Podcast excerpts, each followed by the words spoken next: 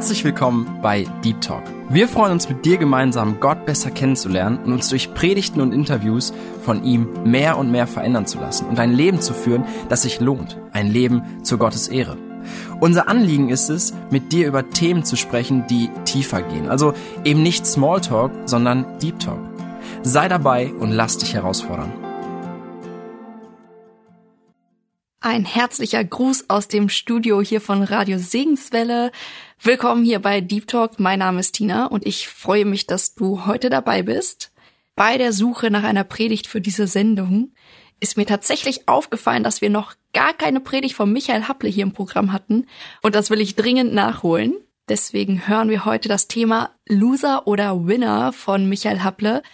Diese Predigt hat er gehalten in einer Jugend hier bei uns in Detmold und mir ist bei der Bearbeitung aufgefallen, dass er nicht nur gut predigen kann, sondern dass er auch eine richtig angenehme Stimme hat. Also ich kann ihm auf jeden Fall sehr gut zuhören. Deswegen will ich dich auch gar nicht länger auf die Folter spannen. Hoffe, dass es dir zum Segen wird, dass du dich darauf einlässt, auf das, was er zu sagen hat. Ja, und wir hören uns dann später wieder.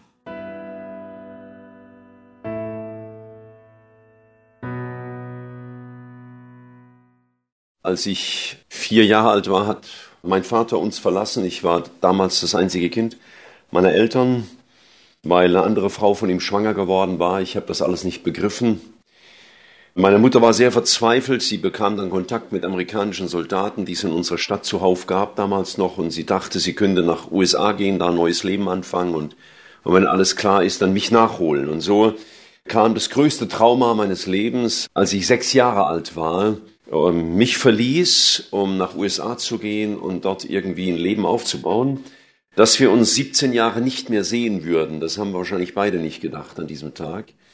Ich blieb zurück bei ihrer Mutter, meiner Großmutter also, die eine Kriegerwitwe war, herzkrank und ältere Frau und und ich äh, ich war heute meine Frau sagte wahrscheinlich damals hätte man bei dir auch ADHS diagnostiziert oder so irgendwas, weil ich ungeheuer lebhaft war.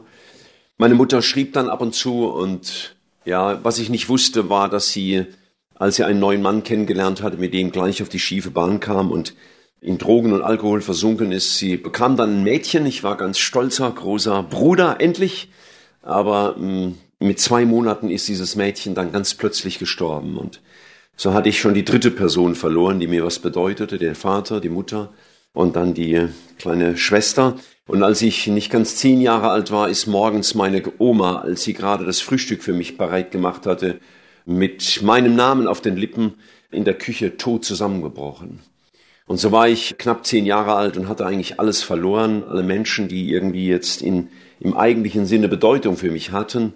Und kam dann zu meiner Großtante, die hat mich dann aufgezogen. Sie war auch schon eine ältere Dame und ledig aber sie war eine taffe Frau und die hat mir ab und zu sehr deutlich gesagt, wo es lang geht. Das brauchte ich auch. Und sie ging in eine ganz, ganz kleine Gemeinde. Da gab es so kleine Hausbibelstunden, die waren dann noch kleiner. Und da waren nur alte Leute und ich. Ich hatte irgendwann Interesse bekommen, da mitzugehen. Am Anfang war das vielleicht nur deswegen, weil ich nicht so früh ins Bett wollte und die Bibelstunde war dann der Weg, um mal länger aufbleiben zu dürfen. Vielleicht war es nur das. Aber dann hat mich Gottes Wort getroffen, wie ich es heute Morgen euch erzählt habe. Und, und diese Bekehrung war schon radikal. Ich habe wirklich begriffen, was Bekehrung heißt und wirklich erlebt, wie Jesus mein Leben verändert hat. Und das hat natürlich auch Trennungen gebracht von meinen ganzen Kumpels. In meiner Gemeinde gab es keine Jugendgruppe. Es gab keine Jugendlichen. Der nächstältere war gerade am Heiraten, also so richtig spannende Gruppe für mich. Und naja, und da waren halt meine Schulkameraden, das waren meine Kumpels, mit denen ich meine Zeit verbrachte, aber ich habe ihnen sehr deutlich gesagt, dass mein Leben jetzt anders verlaufen würde. Und ja, dann war ich sehr oft samstagsabends zu Hause gesessen und war, habe mit meiner Tante Mensch ärgere ich nicht gespielt.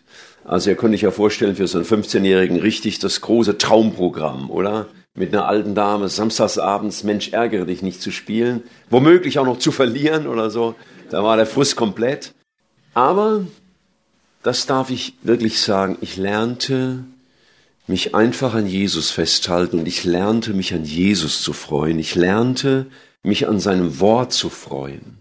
Jetzt sage ich nicht, das Idealste, was du erleben kannst, ist ohne eine Jugend, nur mit einer älteren Dame Samstagsabende zu verbringen. Das wird dein geistliches Wachstum befördern. Aber ich will damit nur sagen, es können manchmal Umstände sein, wo man denkt, da kann ein Jugendlicher doch gar nicht überleben, geistlich. Doch, er kann, weil Gott mit ihm ist. Nach zwei, drei Jahren, zwei, drei Jahren nach meiner Bekehrung kam ich dann in eine sehr oberflächliche Phase, weil mir die Sache, da keine Jugend zu haben und so, die hat mir irgendwie doch zugesetzt. Ich war inzwischen im Beruf und da waren auch Versuchungen da. Dann sind die Kollegen mal weg und gesagt, ja, Blick ist auch mal mit und so.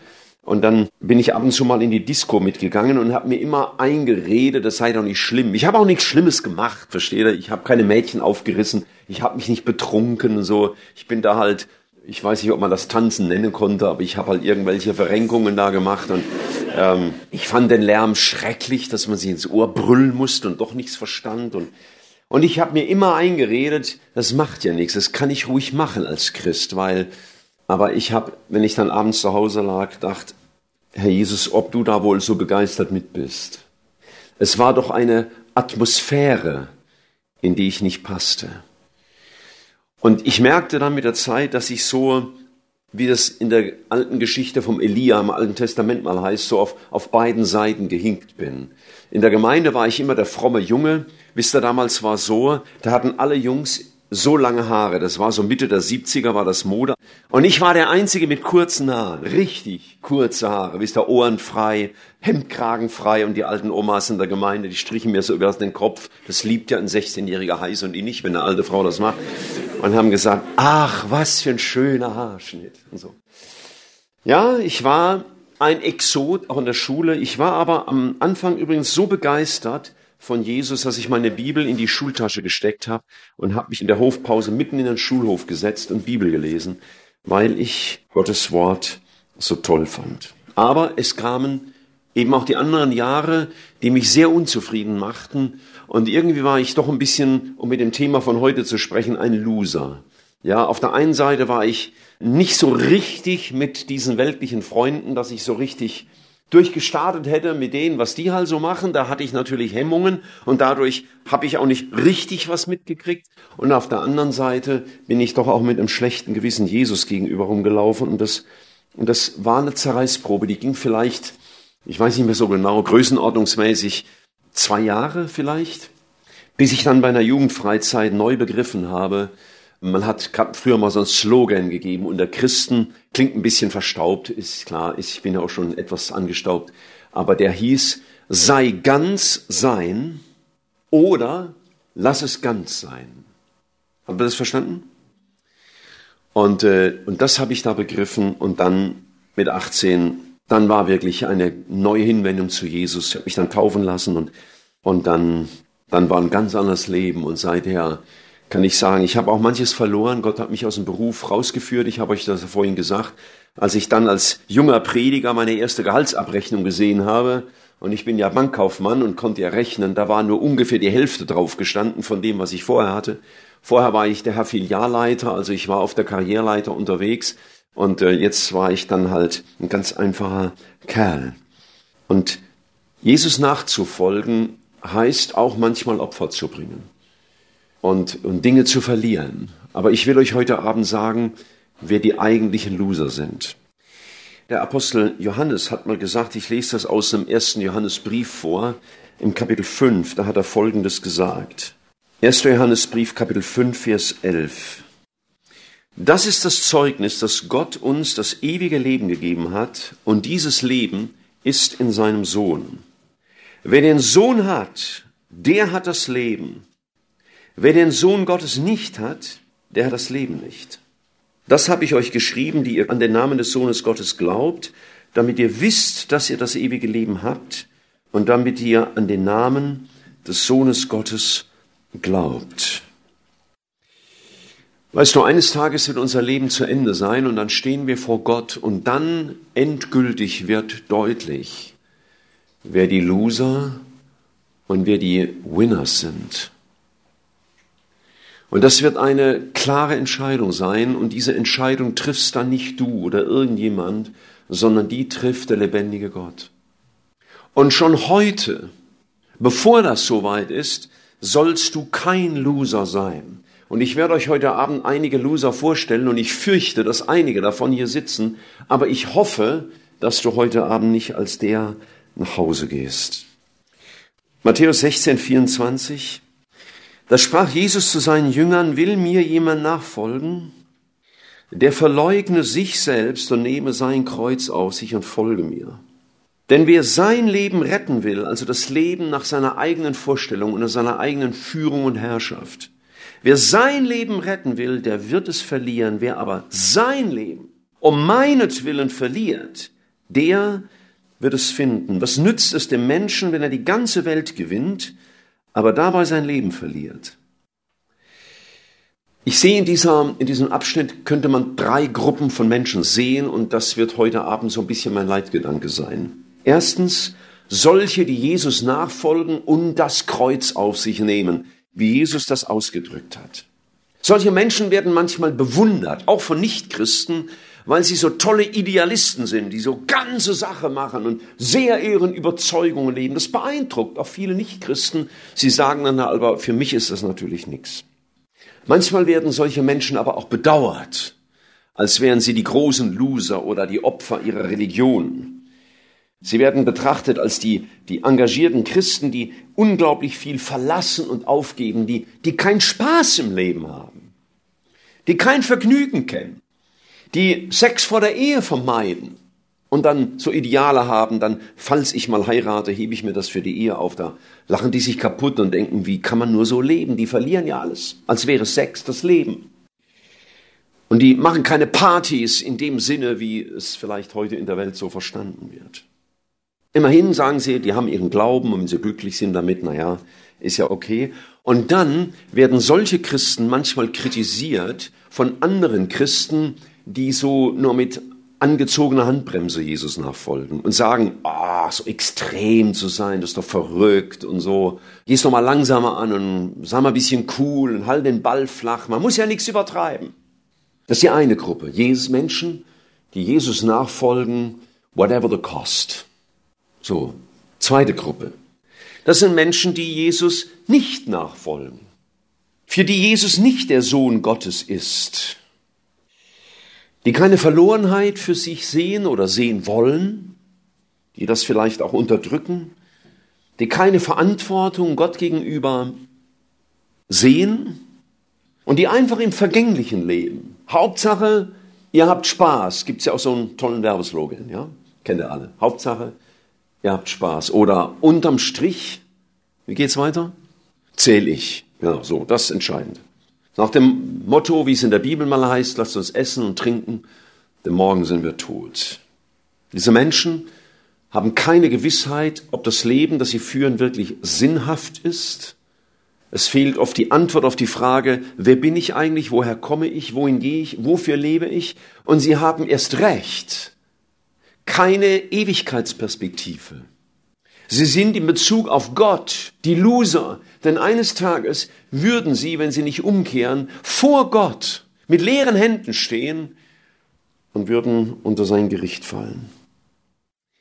Und dann gibt's noch eine dritte Gruppe, die habe ich eben schon angesprochen. Das sind, wenn ich jetzt nach diesem Vers gehe, Menschen, die wollen Jesus nachfolgen, aber sie möchten nicht das Kreuz auf sich nehmen. Sie möchten Jesus haben. Ja, ich will in den Himmel kommen, ich will ja nicht in die Hölle. Aber so krass Jesus nachfolgen und ihm dienen und mein Leben, meine Kraft, meine Zeit, mein Geld, meine Pläne ihm zur Verfügung zu stellen, auf seinen Willen zu hören, das scheint ihnen doch ein bisschen zu anstrengend zu sein. Und die stehen so mittendrin, ja, zwischen den Menschen, die Jesus nicht nachfolgen und denen, die so richtig krass mit Jesus drauf sind. Die stehen so mittendrin. Die Bibel nennt die auch lau, laue Christen, die weder heiß noch kalt sind. Die wollen Jesus nicht verlieren, weil sie merken, das hat ja auch viel Gutes, so die sozialen Kontakte in der Gemeinde und ein bisschen gutes Gewissen und außerdem kommt man in den Himmel und, und, und hat ein soziales Netzwerk, das einen auffängt, wenn man Probleme hat und ist ja ganz nett. Aber sie wollen noch nicht aufgeben, was sie an dieser Welt reizt. So wie ich, wisst ihr, so zwischen 16 und 18, das wollte ich halt auch mal mitnehmen. Das ist eine Religion, die man dann hat. Aber man hat kein Leben. Man hat Jesus nicht. Man hat eine Tradition, aber man hat keinen lebendigen Glauben. Man erfüllt Pflichten, aber ohne Begeisterung. Man verzichtet Auf beiden Seiten. Ja, man, man lebt so ein halbes Christsein und da muss man ja auf viel verzichten, damit man so im Mainstream der Gemeinde bleibt und nicht so auffällt. Und auf der anderen Seite kann man aber auch nicht in der Welt durchstarten, so alles mitzumachen, was halt Menschen ohne Jesus tun. Und so steht man mittendrin. Man ist nicht Fisch noch Fleisch, wie man auch sagt. Solche Menschen erleben Jesus auch nicht. Sie erleben keine Wunder, die Jesus tut, wenn man sich ihm hingibt. Ihr Leben scheint weniger anstrengend zu sein wie das von den Hardcore-Christen und weniger verlustreich. Man schlängelt sich halt so durch und das funktioniert und das kostet nicht viel und aber wisst ihr, es gibt auf der ganzen Welt keine Gruppe von Menschen, die ich mehr bedauere als solche Menschen. Denn sie sind weder das eine noch das andere. Ich meine, wenn du jetzt so mittendrin bist, wäre mein Rat natürlich nicht, dass ich sage, dann geh doch lieber mit zwei Füßen in die Welt, da hast du wenigstens auf der Seite was. Das wäre natürlich ein Rat, den kann ich unmöglich geben, denn er wird in der Hölle enden. Aber Menschen, die so zwischendrin leben, die tun mir sehr, sehr leid. Sie sind dauernswert. Weißt du, wie immer du lebst heute, dein Leben ist immer eine Antwort auf das, was Jesus getan hat. Unser Leben ist immer eine Antwort auf das, was Jesus für uns getan hat. Er hat uns zuerst geliebt und wie du antwortest mit deinem Leben, so antwortest du eben. Und ob dein Leben jetzt Gott Ehre macht und Freude macht, ob es dir Erfüllung bringt, ob es dir die Ewigkeit bringt, das mag auf einem anderen Blatt stehen. Und deswegen bei der Frage, wer sind denn die eigentlichen Loser, möchte ich dir sagen, es entscheidet sich alles daran, wer Jesus in deinem Leben ist. Wie du antwortest auf seine Liebe von Golgatha. Ob du ihm glaubst, mit seinem Ruf, folge mir nach und nimm das Kreuz auf dich. Das heißt, nimm auch die Dinge auf dich, die dein Leben, deine Vorstellungen durchkreuzen. Oder ob du seinem Gegenspieler glaubst. Denn einem von beiden wirst du dienen. Wenn du Jesus bewusst ablehnst, dann dienst du dem, was die, wie die Bibel es nennt, dem Fürsten dieser Welt. Und wenn du so zwischendrin lebst, so als ein frommer Junge, ein frommes Mädchen, aber Jesus nicht wirklich dein Leben auslebst, auslieferst, dann möchte ich dir sagen, dann dienst du diesem Gegenspieler auch. Denn entweder sei ganz sein oder lass es ganz sein. Ich möchte euch sagen, was mich motiviert jetzt seit, wenn ich mal von meinem 18. Lebensjahr vor allen Dingen rechne, aber auch vorher waren ja Jahre, wo ich wirklich Jesus von ganzem Herzen gedient habe, was mich motiviert. Das erste, was mich motiviert, ist Gottes Liebe. Jesus sagt mal, wo dein Schatz ist, da wird auch dein Herz sein. Wonach du strebst, was deine, deine wertvollsten Gedanken bestimmt, der Einsatz, den dein Herz bringt. Das ist es, was du liebst. Ich habe mir dieser Tage die Frage gestellt, woran könnte ich feststellen, was ich am meisten liebe? Und ich habe für mich eine Antwort gefunden, vielleicht formulierst du es anders für dich, sag mal, wie ich es für mich gefunden habe. Das, was ich am meisten liebe, ist das, was ich, wenn es hart auf hart kommt, als allerletztes aufgeben würde. Oder anders gesagt, was ich garantiert nie hergeben würde. Das ist es, was ich liebe. Es gibt im Alten Testament einen Liederschreiber, der Asaf, der hat im Psalm 73 mal gesagt, wenn ich nur dich habe. Nur dich. Im Himmel gibt es nur einen Faktor, und das ist der Faktor Liebe. Und deswegen sucht Gott heute deine Liebe, nicht weniger. Er sucht nicht deine Sympathie. Er sucht auch nicht deine Frömmigkeit. Er sucht nicht deine Aktivität. Er sucht auch nicht, dass du an ihn glaubst. Das ist alles nicht, was er letztlich sucht, sondern was er sucht ist, ob du ihn liebst. Und weißt du, die Loser dieser Welt sind die, die diese Liebe nicht kennengelernt haben, die Liebe Jesu, und sie nicht beantworten. Und ich bin immer wieder neu überwältigt von Gottes Liebe. Das ist bei aller Mühsal, die mein Leben auch kennt, und aller Müdigkeit und Erschöpfung und Frustration, das, was mich jetzt seit 47 Jahren motiviert, das ist Gottes Liebe. Jesus hat das mal so gesagt in Johannes 15 im Vers 9, wie mich der Vater geliebt hat, so liebe ich euch. Und ich habe mir überlegt, wie liebt der Vater den Sohn, weil Jesus das ja so sagt. Wie der Vater mich liebt, so liebe ich euch. Nun, ich will nicht zu viele Bibelverse jetzt aufschlagen, aber Jesus sagt ganz deutlich, dass die Liebe des Vaters ohne Anfang ist. Er sagt mal, du hast mich geliebt vor Grundlegung der Welt. Das war schon immer so. Und weißt du, ich weiß, dass mein Leben in Gottes Ewigkeit seine Wurzeln hat. Mein Leben begann nicht erst Bedeutung zu haben an dem Tag, an dem ich mich bekehrt habe, sondern Gott kannte mich schon als der allwissende, allweise Gott. Schon vor Grundlegung der Welt kannte er mich schon. Die Liebe Gottes ist auch ohne Veränderung. Er liebt mich nicht mehr oder weniger. Er wird nicht nach einem guten Tag, also gut, wo ich brav war und lieb und hingegeben und Jugendstunde gehalten habe oder abends sagen, heute warst aber lieber Junge. Und wenn ich mal nicht so motiviert bin und vielleicht was tue, was Gott traurig macht, dann wird er nicht sagen, ja, heute habe ich dich aber weniger lieb. Seine Liebe ist ohne Schwankung. Da gibt's kein Plus und Minus. Ob ich gerade Erfolg sehe oder ich im Strudel der Verzagtheit bin, er liebt mich immer gleich. Meine liebe Tochter, als sie ein kleines Mädchen war, die hat immer interessante Sprüche drauf gehabt. Die ist eines Morgens zu mir ins Bett gehüpft, sie war vier oder fünf, und hat mich mit der Frage geweckt, Papa, liebst du mich, weil ich lieb bin? Und ich sagte ihr, nein. Ich liebe dich, weil du meine Tochter bist. Ich hab's natürlich lieber, wenn du lieb bist. Aber ich liebe dich, weil du mein Kind bist. Und so, so ist Gott. Bei ihm gibt's keine Veränderung. Bei ihm gibt's nicht Licht und Schatten. Er hat nicht gute Tage und schlechte Tage. Das hab ich und du vielleicht auch. Aber seine Liebe ist immer gleich. Und seine Liebe ist ohne Ende. Sie wird nicht aufhören. Steht mal über Jesus bei der Geschichte mit der Fußwaschung. Wie er seine Jünger liebte, so liebte er sie bis ans Ende. Oder genauer übersetzt müsste man sagen, bis zum Äußersten. So dass Jesus, der uns liebt. Und weißt du, das ist für mich der große Gewinn. Und gerade ich, der ich viel verloren habe schon in meiner Kindheit, was ich euch vorhin gesagt habe. Und der ich auch viel verloren habe, weil ich Jesus diene. Lebe von seiner Liebe.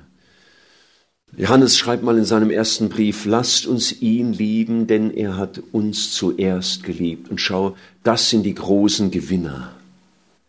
Oder mit unserem Thema zu sagen, the great winners, die verstehen, Gott liebt mich und die darauf Antwort geben. Seine Gemeinschaft motiviert mich. Ich darf mit ihm reden. Ich darf mein Herz öffnen. Ich darf ihm zuhören. Ich freue mich im Allgemeinen jeden Morgen darauf, mir ordentlich Zeit zu nehmen, um Jesus zuzuhören in seinem Wort. Was für ein Leben. Seine Gebote nicht zu verstehen als eine Liste von Verboten, sondern etwas, was mein Leben gesund macht, was mein Denken gesund macht, was meine Ehe gesund erhält, was mein Selbstverständnis gesund hält. Was er über das Leben sagt, Jesus, der das Leben ist, das überzeugt mich. Und weißt du, manchmal irrt mein Herz auch ab und lässt sich beeindrucken von dem, was eine Welt ohne Jesus so alles an Attraktiven zu bieten hat. Und dann begegne ich Jesus wieder und ich begreife wieder neu, er ist das Leben. Und was er sagt über das Leben, das ist echt authentisch, das überzeugt mich. Als die ersten Menschen auf der Welt waren, ihr kennt ja alle die berühmte Geschichte vom Sündenfall im Garten Eden, da ist der Teufel ja mit einem Satz an die Eva herangetreten und der Adam hat das auch mitgeschluckt. Er sagte, ihr werdet nicht sterben, wenn ihr von dieser Frucht esst, sondern wenn ihr von der Frucht esst, dann werden euch die Augen aufgetan. Mit anderen Worten, hey, dann geht's mal richtig ab. Der der Gott, der schränkt euch ja nur ein. Aber wenn ihr mal von der Frucht esst, dann gehen euch die Augen auf. Und dann werdet ihr mal sehen, was alles Mögliche, was das Leben wirklich ist. Nicht so kleine, verstaubte evangelische Freikirche und dieses enge Denken. Nur Bibel und so. Und ihr werdet sein wie Gott. Wow, das ist ein Angebot, oder? Sein wie Gott. tolle Möglichkeiten, was wir alles hinkriegen. Und ihr werdet wissen, was gut und böse ist. Das heißt, ihr werdet dann euren eigenen Moralkodex schreiben und was ich richtig finde, ist dann richtig. Da lebt sich natürlich ganz angenehm. So. Und dann haben sie reingebissen und dann gingen ihnen die Augen wirklich auf. Worüber denn? Dass sie nackt waren. Und das bedeutete nicht nur, dass sie ohne Kleider da standen und sich geschämt haben voreinander und vor Gott, sondern dass sie leere Hände hatten, dass sie nichts hatten, dass sie schutzlos waren, dass sie keine Würde mehr hatten. Es waren ihnen wirklich die Augen aufgegangen, aber sie waren die größten Loser. Sie hatten alles verloren. Sie hatten die Gemeinschaft mit Gott verloren. Sie hatten das tägliche Gespräch mit ihm verloren. Sie hatten die Verbindung zu ihm verloren. Und sie hatten vor allen Dingen das Leben verloren, das ewige Leben verloren. Das war so dramatisch. Gott griff dann ein, aber das führt jetzt zu weit. Und weißt du, für mich ist der große Gewinn, Gott dienen zu dürfen. Für mich ist das immer wieder neu, dass ich sage, Herr, ich gehöre zu den privilegiertesten Menschen dieser Welt. Ich war begeisterter Bankkaufmann und ich habe von einer großen Karriere geträumt. Aber ich muss euch sagen, ich habe im geistlichen Leben keine Karriere gemacht. Weil da gibt's auch keine berühmten Leute, da gibt's nur einfache Menschen, die Jesus lieben und ihm dienen. Wir sind nicht mehr und nicht weniger. Nur weil wir oft auf einer Kanzel stehen. Nein, ich stehe da und sage, Jesus, ich darf dir dienen. Wow. Ich darf für Gottes ewiges Reich mein ganzes Leben einsetzen, meine ganze Kraft für etwas, das bleiben wird. Ich meine, alles, was man auf der Welt baut, geht irgendwann kaputt, vergeht. Aber wer den Willen Gottes tut, der und all das, was er tut, hat für die Ewigkeit Bedeutung.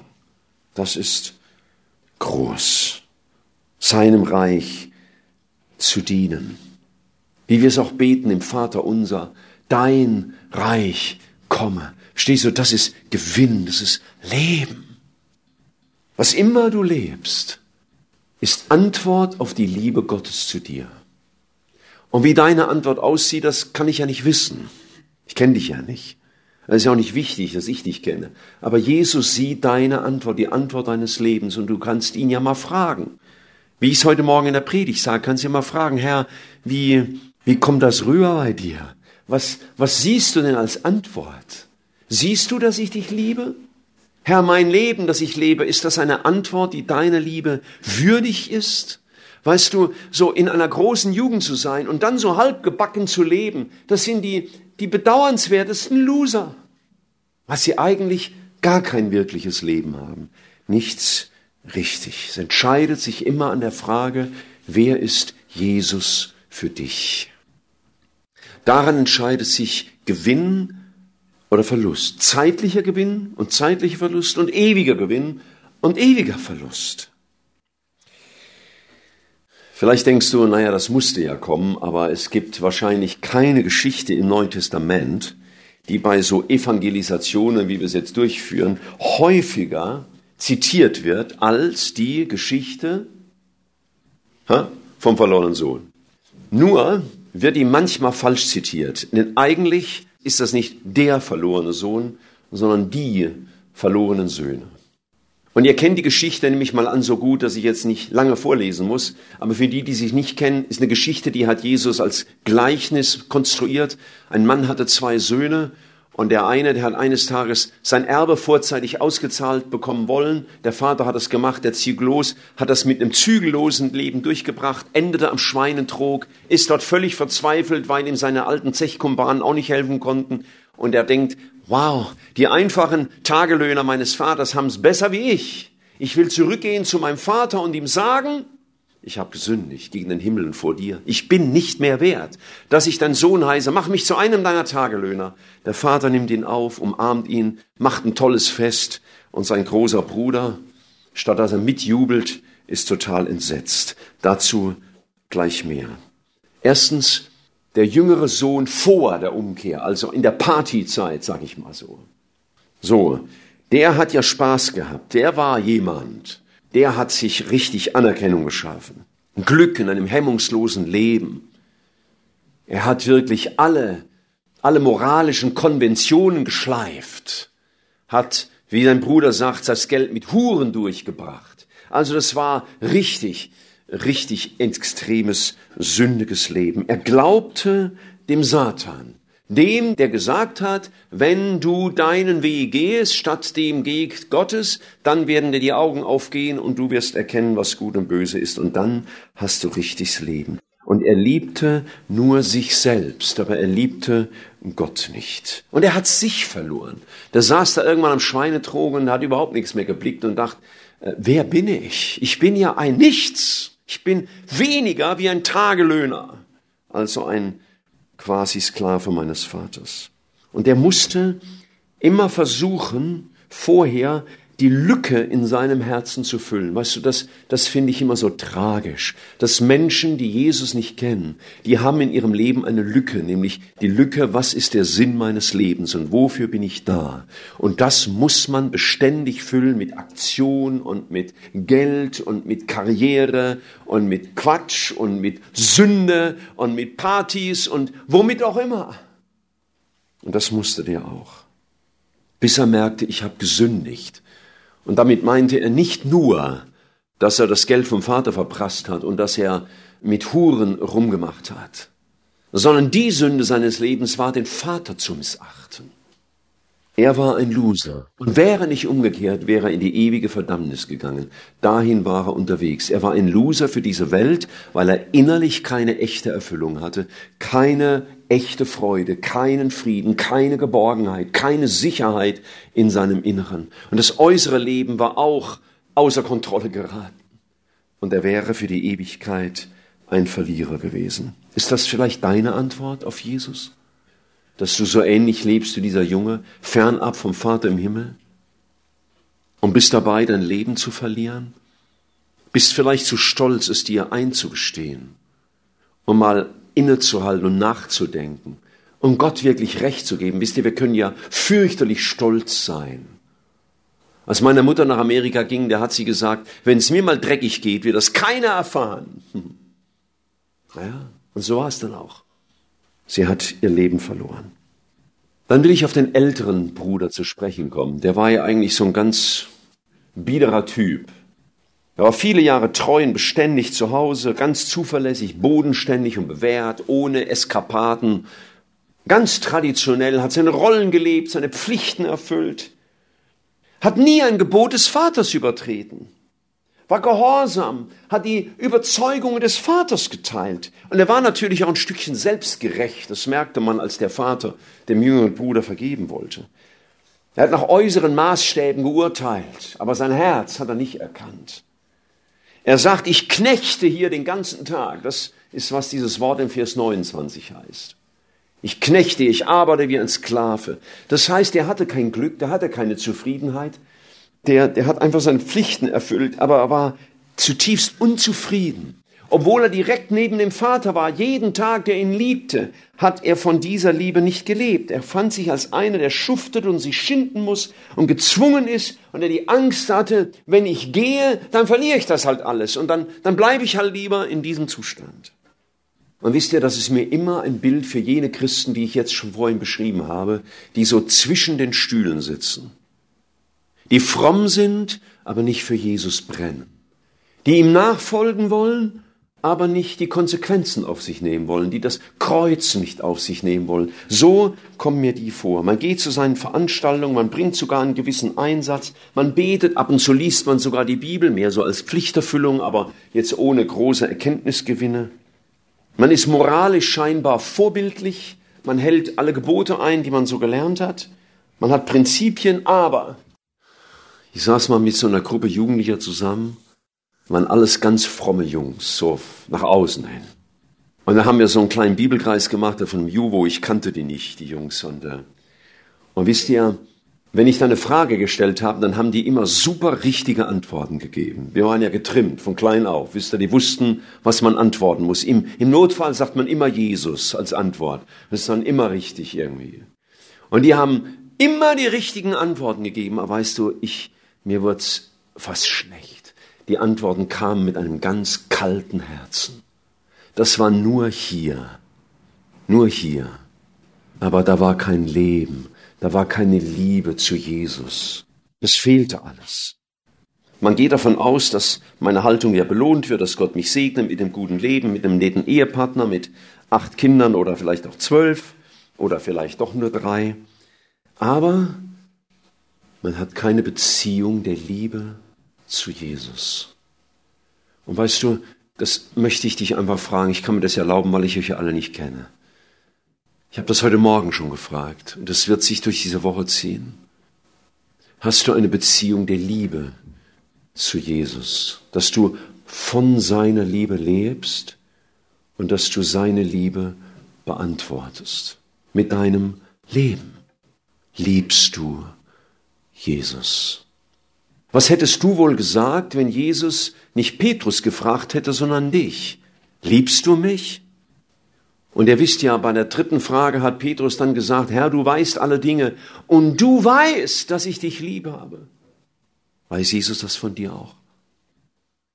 Weißt du, für mich, ich wiederhole mich sehr bewusst, für mich sind das die bedauernswertesten Loser, die am gedeckten Tisch sitzen und für ihre Seele nicht satt werden, weil sie Religion wollen, aber nicht Jesus weil sie einen Rahmen, einen religiösen Rahmen wollen, aber nicht das Kreuz auf sich nehmen. Und ich sage es bewusst noch einmal. Alles, was du lebst, ist Antwort auf die Liebe Gottes zu dir. Wie immer du das auch lebst. Es ist Antwort auf die Liebe Gottes. Alles entscheidet sich bei der Frage, bist du Winner oder Loser? An der einen Frage, wer ist Jesus in deinem Leben. Und wenn du nicht das lebst, nämlich zu verstehen, was Jesus gesagt hat, wer mir nachfolgen will und wer sein Leben retten will, das Leben hier auf dieser Erde sinnvoll gestalten will, dass es einen Sinn macht und dass es auch ans Ziel kommt und dass du dann, wenn dein Leben zu Ende geht, immer noch Winner bist, der sollte mir nachfolgen. Und genau das hat dieser Jüngere der zwei Brüder gemacht. Er ist eines Tages umgekehrt. Er hat viel verloren. Er musste vor allen Dingen seinen Stolz verlieren. Ich weiß nicht, ob du dir das vorstellen kannst. Also ich weiß nicht, wie Mädchen ticken, aber vielleicht geht's euch da an der Stelle ähnlich. Also wenn ich dieser Junge gewesen wäre und hätte das gemacht, ja, das Vermögen vom Vater mit Huren durchgebracht und jetzt komme ich mit stinkigen, zerrissenen, schmutzigen Kleidern nach Hause und muss dem Vater gestehen, Vater, ich hab's in den Sand gesetzt. Aber ich komme zu dir zurück. Der musste seinen ganzen Stolz am Schweinetrog lassen. Und weißt du, ich glaube, das brauchen auch viele fromme Christen. Sie müssen mal ihren Stolz überwinden und zugeben, wie es wirklich in ihnen aussieht. Dass sie nicht wirklich die Beziehung zu Jesus leben, von der sie immer gehört haben dass sie mitlaufen und alles mitmachen, aber mechanisch, aber ohne Begeisterung, ohne Hingabe, ohne Leidenschaft für Jesus. Und schau, der Junge, der kommt nach Hause und macht den Offenbarungseid. Sagt, wie es ist. Das heißt, eigentlich hätte er gar nichts sagen müssen. Der Vater sah ihn ja, heißt es in dem Gleiche, schon von weiter Entfernung, läuft ihm entgegen, umarmt ihn. Und dann gibt er ihm drei ganz tolle Dinge. Ich weiß nicht, ob du darüber schon mal nachgedacht hast. Gebt ihm drei Dinge, diesen Jungen. Erstens, frische Kleider. Das ist ein Zeichen der Vergebung in der Bibel.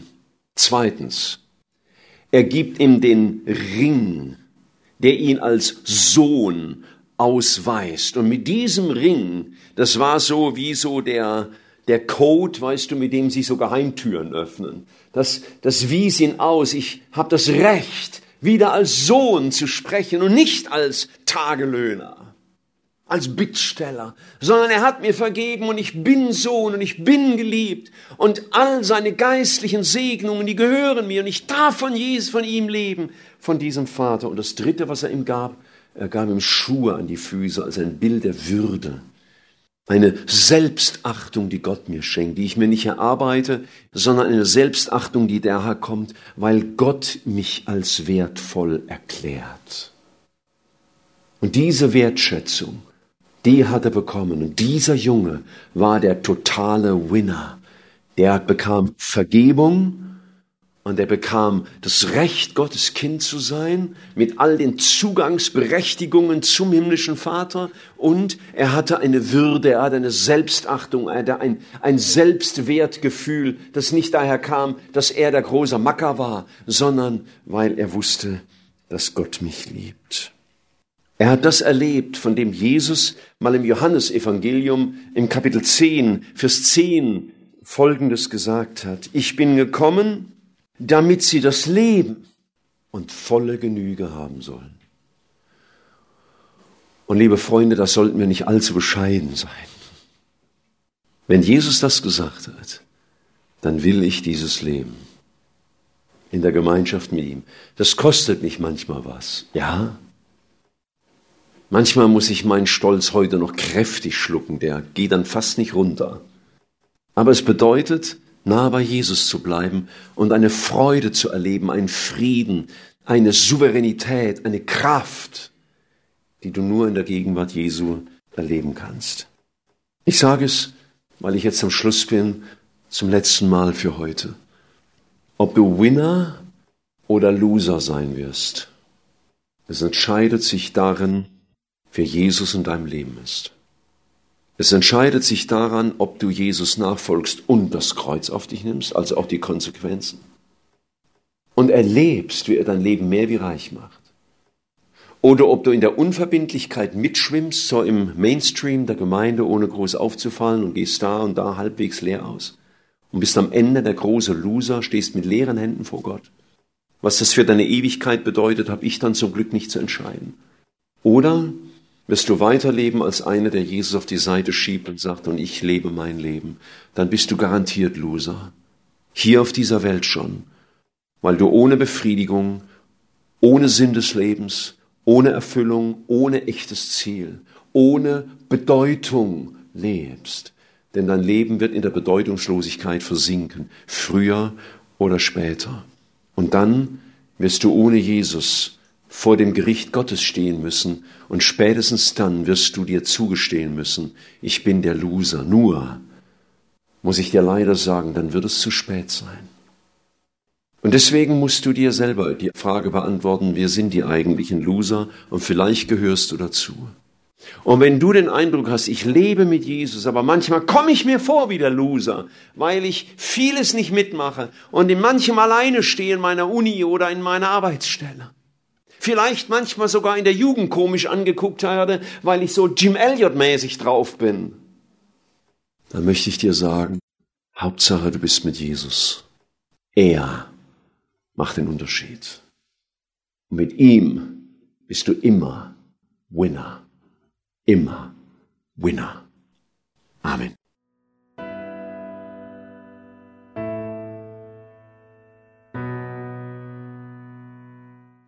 Ich weiß jetzt nicht, wo du dich einordnest unter diesen Kategorien, die Michael uns da aufgezeigt hat. Ich hoffe, dass du als Gewinner hervorgehst.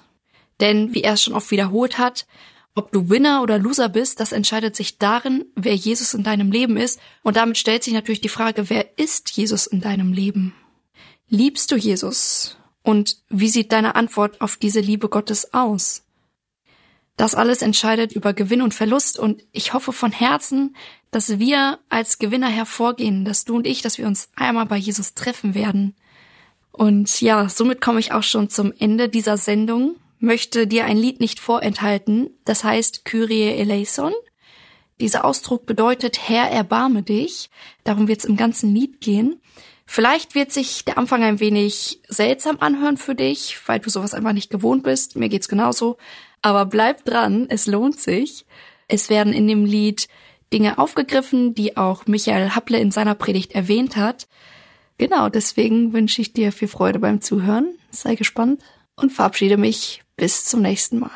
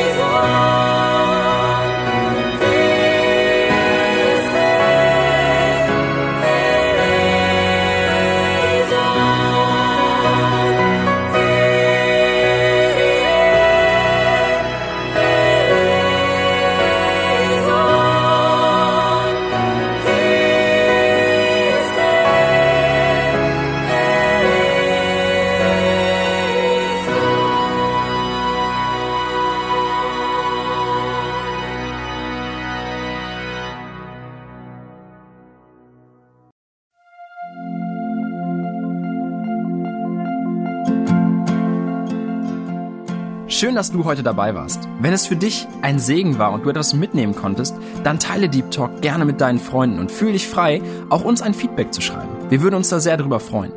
Wenn du heute zum ersten Mal dabei warst oder eine Sendung verpasst hast, kannst du alle vorherigen Sendungen auf Spotify oder auf Soundcloud finden.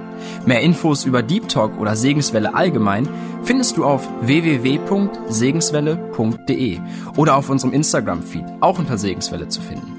Falls du Fragen und Anregungen, zum Beispiel Themenvorschläge hast, schreib uns gerne. Wir wünschen dir noch eine gesegnete Woche mit den Worten aus Kolosser 3, Vers 17. Und was immer ihr tut, in Wort oder Werk, das tut alles im Namen des Herrn Jesus und dankt Gott dem Vater durch ihn.